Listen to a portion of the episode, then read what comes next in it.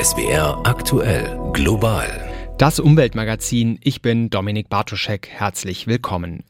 Dass es dem Osterhasen ziemlich gut geht, merkt in diesen Tagen wahrscheinlich jeder. Er ist dauerpräsent, ob in der Schoko- oder in der Deko-Variante. Eine gefährdete Art wohl eher nicht.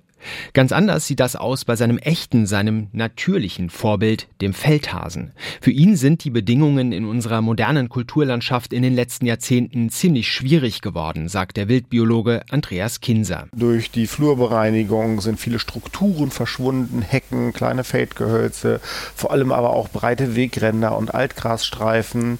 Und dadurch hat der Feldhase ganz schlicht schlechtere Lebensbedingungen als damals. Das ganze Gespräch gibt's hier im Laufe dieser dieser Sendung. Außerdem geht es um den Verkaufsstart des Deutschland-Tickets und um die Frage, warum gefärbte Eier aus dem Handel fast immer Eier aus Bodenhaltung sind. Doch am Anfang der Sendung schauen wir zunächst in die Arktis. Unberührt ist diese Region mit ihrer einzigartigen Natur ja schon lange nicht mehr. Der Mensch hat dort zahlreiche unschöne Spuren hinterlassen. Und das könnte künftig zu schweren ökologischen Folgen führen, sagt jetzt eine neue Studie des Alfred Wegener Instituts. Stephanie Peik berichtet. Wegen des Klimawandels tauen die Permafrostböden in Sibirien, Kanada und Alaska zunehmend auf. Ein Problem, denn in der Arktis gibt es Ölfelder, Bergwerke und andere Industrieanlagen. Wo der Boden wegsackt, drohen Schäden an Pipelines, Chemikalienlagern und Deponien. Ein Beispiel ist ein Unfall im Mai 2020 in der Nähe der Industriestadt Norilsk im Norden Sibiriens. Aus einer destabilisierten Tankanlage liefen damals 17.000 Tonnen Diesel aus, die Flüsse, Seen und Tundra verschmutzten. So etwas könnte künftig durchaus häufiger passieren, befürchten die Autoren. Dazu kommt, in der Arktis lagern viele Altlasten. Es gibt dort Kleinstdeponien mit giftigen Schlemmen aus der Öl- und Gasförderung, Halden aus Bergbauschutt und Überreste militärischer Anlagen. Wenn die eisige Barriere des gefrorenen Untergrunds auftaut, könnten sich Schadstoffe wie Schwermetalle oder radioaktive Abfälle leichter über Bodenwasser in der Umwelt verteilen. Der Klimawandel könnte schwere ökologische Folgen für die Natur in der Arktis haben, so eine Studie des Alfred Wegener Instituts. Bei uns in Deutschland gab es in dieser Woche einen ja, was eigentlich? Einen Verkaufsstaat, das wäre wohl die nüchterne Bezeichnung dafür, was andere schon fast als Revolution bezeichnen. Das Deutschland-Ticket kann nämlich jetzt gekauft werden. Ab Mai gilt dann, für 49 Euro lässt sich einen ganzen Monat lang der komplette bundesweite Nahverkehr nutzen, unabhängig von Verkehrsverbünden, Tarifzonen oder Landesgrenzen. Endlich weg mit der Kleinstaaterei im Nahverkehr also. Das ist gut so, findet Werner Eckert in seinem Kommentar.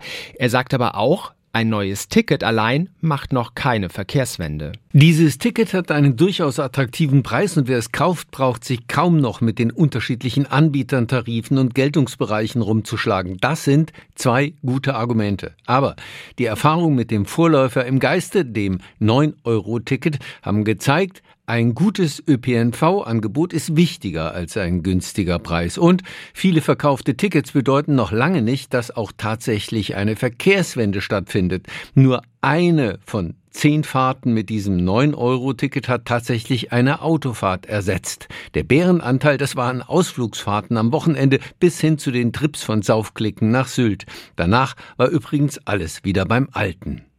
Schaut man sich mal an, was Experten im Verkehrssektor für die kommenden Jahre und Jahrzehnte erwarten, dann sieht man, dass das Auto das Maß der Dinge bleiben wird.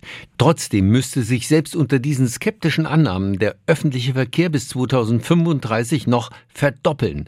Und das ist als Vorgabe krass genug. Vor allem muss der ÖPNV auf dem Land ausgebaut werden. Erst wenn ein Gleis da ist, kann ich ja Bahn fahren. Erst wenn überhaupt ein Bus kommt, kann ich ihn auch nehmen. Aber hier müssen vor allem endlich auch die Möglichkeiten der Digitalisierung genutzt werden. Eine intelligente und einfach zu handhabende Vernetzung von Mitfahrgelegenheiten, Sammeltaxis, On-Demand-Angeboten und eben Bus und Bahn. Ob der ÖPNV attraktiv wird, hängt nicht nur am Preis. Ein Deutschlandticket senkt aber die Hemmschwelle, aus dem Auto aus und in Busse und Bahnen einzusteigen. Es löst nicht andere Probleme der Verkehrspolitik. Ein Deutschlandticket ist gut, besser wäre aber ein attraktiver Nahverkehr. Ein Kommentar war das von Werner Eckert. Sie hören global das Umweltmagazin. Das Statistische Landesamt hat diese Woche gemeldet, so viele Eier wie noch nie wurden in Baden-Württembergs Hühnerstellen im vergangenen Jahr von Hennen in Bio- oder Freilandhaltung gelegt. 41 Prozent, ein deutlicher Anstieg zu den Vorjahren. Eine gute Nachricht für Tiere und Umwelt. Im Umkehrschluss heißt diese Zahl allerdings auch, die Mehrzahl der Eier stammt weiterhin aus der weniger strengen Bodenhaltung. Und das gilt mit allergrößter Wahrscheinlichkeit auch für die gefärbten Eier, die bei Ihnen in diesem Jahr vielleicht für das Osternest vorgesehen sind. Denn gefärbte Eier aus dem Handel sind fast immer aus Bodenhaltung. Und warum das so ist, erklärt Sabine Schütze aus der SWR Umweltredaktion.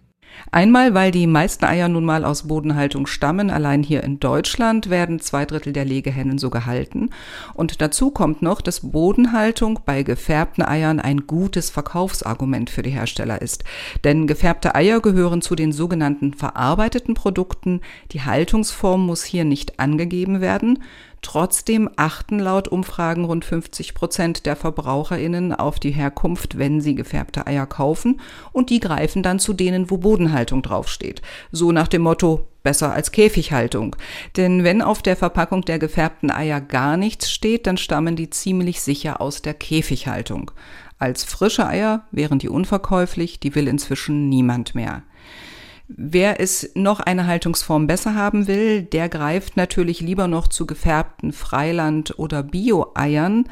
Allerdings gibt es hier nur wenige davon, eher so vereinzelt, meist auf Märkten, im Direktvertrieb oder auch in Bioläden und auch nur zu Ostern. Die anderen gefärbten Eier dagegen, die gibt's das ganze Jahr über bleibt natürlich noch eine Frage. Wie sind die bunten Eier überhaupt in ihr Osternest reingekommen? Fragt man das Kinder, dann ist natürlich klar, die hat der Osterhase gebracht. Und der Osterhase hat ja ein ganz reales, ein tierisches Vorbild, nämlich den Feldhasen. Und was den betrifft, da gab es in dieser Woche, pünktlich zu Ostern, ganz gute Nachrichten. Der Deutsche Jagdverband zählt nämlich jedes Jahr in manchen Regionen die Feldhasen und rechnet danach die Zahl auf ganz Deutschland hoch. Und für das vergangene Jahr liegt nun das Ergebnis vor. Die Bestände sind stabil, lautet es. Im Durchschnitt leben in Deutschland 16 Feldhasen auf einem Quadratkilometer. Und bei uns im Südwesten war das vergangene Jahr sogar ein sehr gutes Hasenjahr. Im Laufe des Jahres gab es nämlich einen starken Zuwachs der Bestände, berichtet Martin Thiel aus der SWR Umweltredaktion. Besonders groß ist der Anstieg der Feldhasenpopulation in den westdeutschen Mittelgebirgen, zu denen auch Teile von Rheinland-Pfalz wie der Hunsrück gehören. Der Grund, die Feldhasenpopulation, die in den Flutgebieten 2021 2020 starke Verluste erlitten hatte, hat sich wieder erholt. So gab es in Rheinland-Pfalz im Herbst 21 nur knapp 12 Hasen pro Quadratkilometer. Bis in den Herbst 2022 stieg die Zahl auf 20 Hasen pro Quadratkilometer an. Auch in den süddeutschen Mittelgebirgen, zu denen unter anderem die Schwäbische Alb und der Schwarzwald gehören, gibt es leichte Zuwächse in der Population. In Baden-Württemberg wurden im Schnitt 18 Tiere pro Quadratkilometer gezählt, zwei mehr als im Herbst davor. Der Grund für den Anstieg war das sonnige Frühjahr. Wärme und Sonne sind in den ersten Lebenswochen entscheidend für das Überleben der Junghasen. Im heißen Sommer dagegen hatten die Hasen Probleme bei der Nahrungssuche. Kräuter und Gräser sind schneller vertrocknet als üblich. 16 Feldhasen pro Quadratkilometer, ein paar mehr sogar in Rheinland-Pfalz und Baden-Württemberg, insgesamt stabile Bestände. Das hört man doch, besonders zur Osterzeit, ganz gerne. Aber heißt das auch, es geht dem Feldhasen wirklich gut? Das will ich jetzt im Umweltmagazin Global von Andreas Kinser wissen. Er ist Leiter Natur- und Artenschutz bei der Deutschen Wildtierstiftung. Wir haben das Gespräch vor der Sendung aufgezeichnet. Global, das Gespräch. Herr Kinser, ich erreiche Sie in Niedersachsen und das ist laut Website der Deutschen Wildtierstiftung eine echte Hasenhochburg. Da muss ich natürlich sofort fragen, wann ist Ihnen denn zuletzt ein Feldhase über den Weg gelaufen? Tatsächlich glaube ich, das war vorgestern Abend äh, auf dem Weg nach Hause aus dem Auto heraus. Laut roter Liste ist der Feldhase in Deutschland gefährdet. Laut den aktuellen Zahlen des Jagdverbandes, wir haben das gerade gehört, waren die Bestandszahlen im Vorjahr aber immerhin stabil und in einigen Regionen haben sie sich dann sogar sehr gut entwickelt im Laufe des Jahres. Das klingt ja erstmal nach einem Widerspruch. Deswegen wüsste ich gerne nochmal Ihre Einschätzung. Wie geht's dem Feldhasen bei uns? Also dem Feldhasen, das ist erstmal die gute Nachricht, geht es so weit gut, dass er äh, bei weitem nicht vom Aussterben in Deutschland bedroht ist. Allerdings, und deswegen steht er eben auch auf der roten Liste oder ist dort eben kategorisiert, gibt es heute sehr viel weniger Feldhasen als noch vor 40 oder 50 Jahren. Und durch diesen tatsächlich seither sehr starken Rückgang ist er dann in eine Gefährdungskategorie gerutscht. Was sind denn die Gründe für diesen Rückgang? Na, wir haben erlebt in den 1970er, 1980er Jahren auch vor allen Dingen eine enorme Veränderung in der offenen Landschaft, in der Feldflur, in dem Stammlebensraum, so will ich es mal nennen, des Feldhasen. Die Landschaft ist monotoner geworden. Durch die Flurbereinigung sind viele Strukturen verschwunden, Hecken, kleine Feldgehölze, vor allem aber auch breite Wegränder und Altgrasstreifen. Und dazu hat sich eben auch die Landwirtschaft selbst sehr stark verändert. Sie ist deutlich produktiver geworden, dadurch aber eben auch deutlich intensiver und dadurch hat der Feldhase ganz schlicht schlechtere Lebensbedingungen als damals. Der Feldhase ist aber doch ein Steppentier. Gefällt dem das nicht eigentlich, wenn die Landschaft so ein bisschen ausgeräumt, freigeräumt ist? Ja, das ist, es, das ist schon so, aber in der klassischen Steppe, wo er herkommt, das sind klassisch äh, Brachen, kann man sich schon fast vorstellen. Das ist ja wirklich eine offene, weite Graslandschaft, in der es eben kniehohes Gras gibt, das äh, dann auch im Winter höhere Strukturen hat. Und dort kann er sich problemlos vor seinen Feinden verstecken. Und äh, diese Bedingungen findet er eben bei uns nicht mehr. Die Flächen sind eben nicht mehr Steppenlandschaften, sondern das ist alles landwirtschaftliche Kultur. Wintergetreide, Zuckerrüben, Mais und so weiter und so weiter mit sehr viel Bodenbearbeitung auch. Sehr viele Junghasen sterben leider auch äh, jedes Frühjahr bei dieser Bodenbearbeitung, äh, wenn die äh, Felder geflügt, gegrubbert, gewalzt, geschleppt werden. Die Zählung des Jagdverbandes, wir haben die Zahlen eben gehört, zeigt ja, dass in Rheinland-Pfalz und Baden-Württemberg überdurchschnittlich viele Hasen leben und dass sich ihre Zahl im Laufe des Vorjahres sogar sehr gut entwickelt hat. Warum ist denn der Südwesten offenbar ein besseres Pflaster für Hasen als andere Regionen in mhm. Deutschland? Mhm. Äh, ich glaube, man muss die Frage tatsächlich etwas anders stellen, nämlich warum ist eigentlich der Nordosten äh, besonders feldhasenunfreundlich? Denn dadurch ergibt sich dann auch die äh, deutlich höhere, zumindest im Vergleich zum deutschen Durchschnitt, die deutlich höhere Feldhasendichte im Südwesten. Der Nordosten, das sind sehr, sehr große, monotone Ackerlandschaften tatsächlich, muss man sagen. Mecklenburg-Vorpommern und Brandenburg, die Betriebsgrößen und auch die durchschnittlichen Feldgrößen sind viel, viel größer als im kleinteiligeren äh, Süden und Südwesten. Und darin ist erstmal der Hauptgrund zu finden. Und der zweite Punkt ist aber auch nochmal wieder so ein bisschen kommt aus der äh, Biologie und Evolution des Feldhasen, der, wie wir ja gerade schon gesagt haben, aus den Steppen kommt und deswegen eher trockeneres und wärmeres Wetter bzw. Klima mag. Und das findet er dann eben im Südwesten auch eher als im äh, ja doch deutlich kälteren und nasseren Nordosten. Sie sagen, dieses Trockene findet findet er hier im Südwesten eher. Jetzt muss man allerdings sagen, dieses Jahr war vor allem der März ja sehr verregnet. Also es war einer der nassesten Märzmonate seit langer Zeit. Befürchten Sie denn, dass diese eher positiven Bestandszahlen aus dem letzten Jahr dann in diesem Jahr gleich wieder einbrechen, weil eben der nasse März dem Nachwuchs so Schwierigkeiten gemacht hat? Ja, also ein nasses Frühjahr macht noch kein komplett schlechtes Jahr. Aber in der Tat ist es so, dass der Start in diese äh, Fortpflanzungsperiode beim Feldhasen nicht sehr gut war für Feldhasen. Das ist so. Nun kann das ein trockenwarmer Spätsommer beispielsweise, kann da auch wieder ein Stück weit kompensieren. Denn gerade auch wenn im Juli und August die äh, Witterungsbedingungen eher trocken sind, ist das wieder sehr positiv für Feldhasen. Aber in der Tat, also die ersten Sätze, ein Hase kann bis zu viermal im Jahr Junghasen bekommen. Und äh, dieser erste Satz Junghasen, der jetzt im Februar, März geboren wurde, der hat sehr, sehr schwer gehabt und ich fürchte auch, dass von denen nur wenige überlebt haben. Viel wichtiger ist der langfristige Trend. Und der langfristige Trend war zum Glück erstmal in den letzten 10, 15 Jahren nicht weiter negativ, sondern wurde stabilisiert und ist tatsächlich, wenn man so die letzten vier, fünf Jahre betrachtet, sogar eher positiv. Dann schauen wir doch zum Schluss noch mal ein bisschen genauer auf diesen langfristigen Trend. Wenn ich einen Feldhasen fragen würde, was muss ich denn ändern in unserer Landschaft? Was muss passieren, damit es eben nicht nur so eine Stabilisierung gibt, sondern damit es auch wieder richtig aufwärts geht bei den Hasen? Was würde der mir wohl sagen? Der würde Ihnen sagen, dass er gerne ähm, strukturiertere Landschaften hätte, in denen es mehr Flächen gibt, die unbewirtschaftet sind. Wir wissen tatsächlich sehr genau aus der Forschung, dass wenn wir in, den, in der Feldflur, in der offenen Landschaft da draußen, wenn wir sieben Prozent dieser Landschaft, wenn das naturnahe Lebensräume sind, also Brachen, Hecken, aber auch Blühstreifen beispielsweise, dann können wir eine echte Trendwende für die Artenvielfalt in diesen Lebensräumen schaffen. Denn, und das ist uns immer ganz ganz wichtig. Der Feldhase ist eine Tierart, die äh, mit sehr vielen Bedingungen zurechtkommt und sehr fruchtbar ist und deswegen er eben auch nicht vom Aussterben bedroht ist. Andere Arten, die sich mit ihm aber den Lebensraum teilen, wie beispielsweise das Rebhuhn oder der Kiebitz, denen geht es ganz anders. Die sind massiv vom Aussterben bei uns bedroht mit genau den gleichen Gründen. Und wenn wir die Landschaft da draußen für den Feldhasen gestalten, beispielsweise diese 7% Brachen, Hecken und Blühstreifen, dann helfen wir damit auch den anderen Arten wie Rebhuhn und Kiebitz enorm. Sagt im Umweltmagazin Global Andreas Kinser. Er ist Leiter Natur- und Artenschutz bei der Deutschen Wildtierstiftung. Herr Kinser, vielen Dank für das Gespräch. Sehr gerne. Die Feldhasen sind natürlich nicht die einzigen Wildtiere, die in diesen Tagen Nachwuchs zur Welt bringen.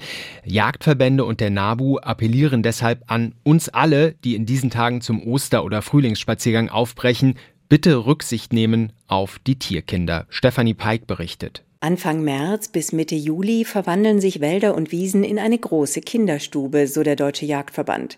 Füchse oder Kaninchen bringen ihre Jungen geschützt in Höhlen zur Welt. Andere Tiere verlassen sich alleine auf ihre gute Tarnung. Hohes Gras, Schilf oder Dickicht sind ideale Verstecke für den Nachwuchs von Wildschwein, Reh oder Feldhase. Radfahrer und Fußgänger sollten möglichst auf den festen Wegen bleiben. Dort nehmen die Tiere den Menschen nicht als Gefahr wahr. Deshalb Wildtiere besser aus der Distanz mit dem Fernglas beobachten. Wer ein scheinbar verlassenes Rehkitz entdeckt, brauche sich keine Sorgen machen, beruhigen die Fachleute. Einsam sei das Kitz nicht. Die Rehmutter wacht über ihren gut getarnten Nachwuchs aus sicherer Entfernung, um keine Fressfeinde anzulocken. Das gilt auch für Hasen oder Enten.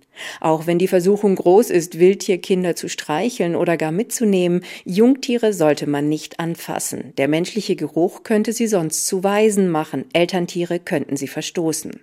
Auch Hunde können für Jungtiere zur tödlichen Gefahr werden. Sie sollten deshalb nur frei herumlaufen, wenn man sie sicher unter Kontrolle hat, so der Naturschutzbund NABU. Oder man nimmt sie gleich an die Leine, zum Beispiel aus Rücksicht auf Vögel, die am Boden brüten. Besonders vorsichtig sollte man bei Wildschweinen mit Nachwuchs sein. Bachen verteidigen ihre Frischlinge. Darum sollten neugierige Hunde unbedingt auf Abstand gehalten werden. Übrigens, laut NABU sind viele Tiere deutlich lärmempfindlicher als wir Menschen. Musik darum lieber zu Hause hören. Holz ist derzeit begehrt wie nie, egal ob als Bau oder als Brennstoff. Das gilt auch für Holz aus Polen. Die Exportzahlen für polnisches Holz haben sich zuletzt vervielfacht und die nationale Waldbehörde, die über 80 Prozent der Wälder im Land verwaltet, versucht so viel wie irgend möglich zu fällen. Das geschieht auch in eigentlich geschützten Gebieten. Umweltschützer fürchten, es gehe viel wertvoller Lebensraum verloren, berichtet Martin Adam. Der Weg führt gerade durch einen tiefen Wald. Hohe Nadelbäume zur rechten, der Blick in die Tiefebene zur linken. Die Puszcza Karpacka, der Karpatenwald ganz im Süden Polens. Andrzej Zbrożeks kleines rotes Auto rumpelt über den Pfad. Er ist auf dem Weg nach Hause. Sein Häuschen im Wald erinnert stark an ein Hexenhaus aus dem Märchen. Wäre da nicht die Schranke, die ihm die staatliche Waldbehörde auf den Heimweg gebaut hat. Przez ostatnie kilkanaście miesięcy in den letzten mehr als zehn Monaten hat es mir das Leben sehr schwer gemacht. Es hat mich so viel Zeit, Geld, Kraft und auch Nerven gekostet. Ich kann einfach nicht mehr normal leben. Andrzej Zbrożek fühlt sich gegängelt. Vor über 20 Jahren ist der Biologielehrer hier in den Wald gezogen, der, so fürchtet Zbrożek, jetzt Stück für Stück um ihn herum abgeholzt wird. Der Lehrer hat das immer wieder laut beklagt, hat die Lasse Panstwowe, die staatliche Forstbehörde, kritisiert. Sie würde auch geschützte Bäume fällen, Die Schranke, so scheint es ihm, ist die Antwort der Behörde. Ich bin ja gar nicht gegen die Forstwirtschaft, die Holzgewinnung, aber es besteht keine Notwendigkeit, dass diese wertvollen alten Bäume, die natürlichsten Teile des Waldes abgeholzt werden. Sogar die Einheimischen sagen, es werden jetzt Bereiche betreten, in die noch nie jemand mit Säge und Traktor gekommen ist. Jetzt sind sie da, die Maschinen.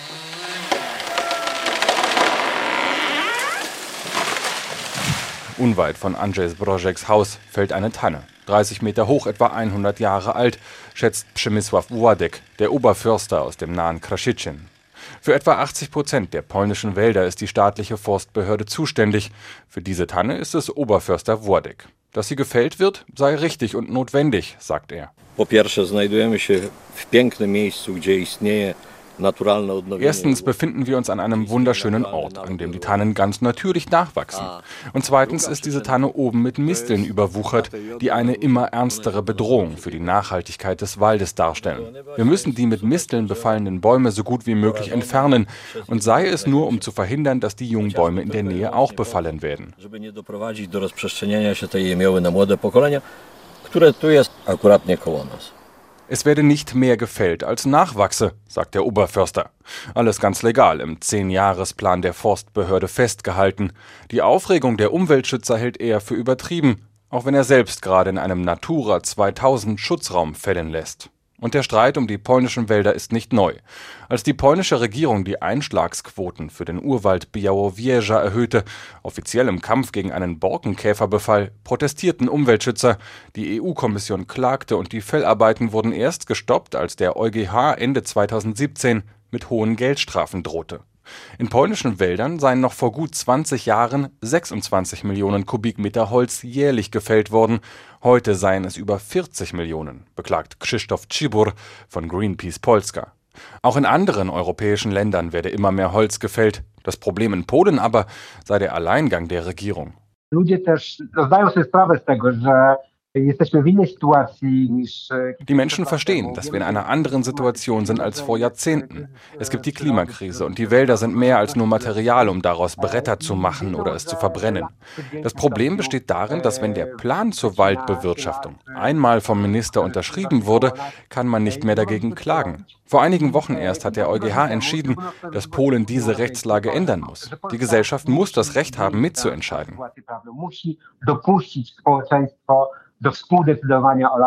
Umgesetzt wurde davon bisher nichts. Derweil wird weiter abgeholzt, verkauft und von Zwischenhändlern exportiert.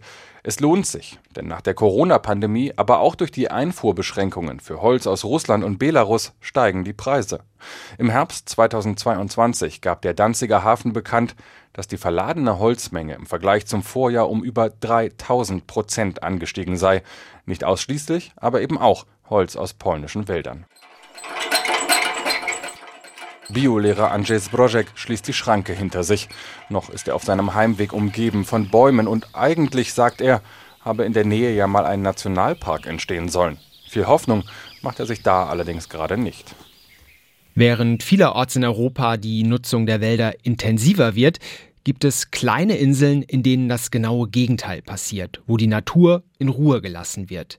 Den Nationalpark Schwarzwald zum Beispiel. Und wie gut das der Natur tut, das zeigt der Befund, dass sich dort ein extrem seltener Pilz ausbreitet, während der andernorts in Europa gefährdet ist. Die zitronengelbe Tramete. Alice Thiel Sonnen über eine Erfolgsmeldung aus dem Naturschutz. Es war eine kleine Sensation in den Anfängen des Nationalparks Schwarzwald.